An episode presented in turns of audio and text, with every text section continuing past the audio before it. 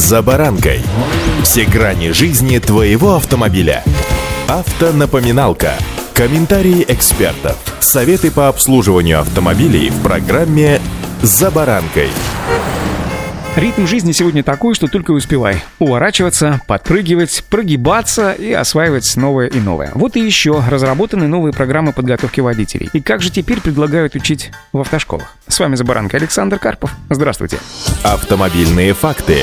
Кандидатам в водители предложили сократить количество часов вождения, но при этом увеличить количество часов теории. При этом в программы вводятся часы для самостоятельной подготовки кандидатов. Проект соответствующего приказа Минпросвещения уже поступил в аналитический центр правительства, а именно в рабочую группу по регуляторной гильотине. Об этом сообщает российская газета. Что же удивляет и что интересного во всем этом проекте? Тем, что последние программы подготовки водителей вступили в силу, внимание, 1 сентября прошлого года. Причем автошколы были вполне ими довольны. При этом всего было утверждено 62 программы. Это не только подготовка водителей по основным категориям, но и программы переподготовки, а также повышение квалификации водителей. То есть, согласно им, обучившись на одну категорию, водитель потом по упрощенной схеме с сокращением количества количество часов обучения может обучиться и на другую категорию. Причем сокращение времени достаточно серьезное – 86 часов. А это экономия и времени, и денег. Однако предложенный проект предусматривает только 16 программ. То есть именно по основным категориям. Казалось бы, заменить одно другим ну несложно. Но они должны соответствовать друг другу. А этого, увы, почему-то не произошло. Так давайте же начнем с самой популярной категории Б – легковые автомобили. Вместо 190 часов общей подготовки предлагается ввести 244. При при этом количество практического вождения снижается с 56 часов до 46 часов. Между тем, именно при сдаче вождения по статистике заваливается большинство кандидатов на права. Ну потому что куда им без практики? М?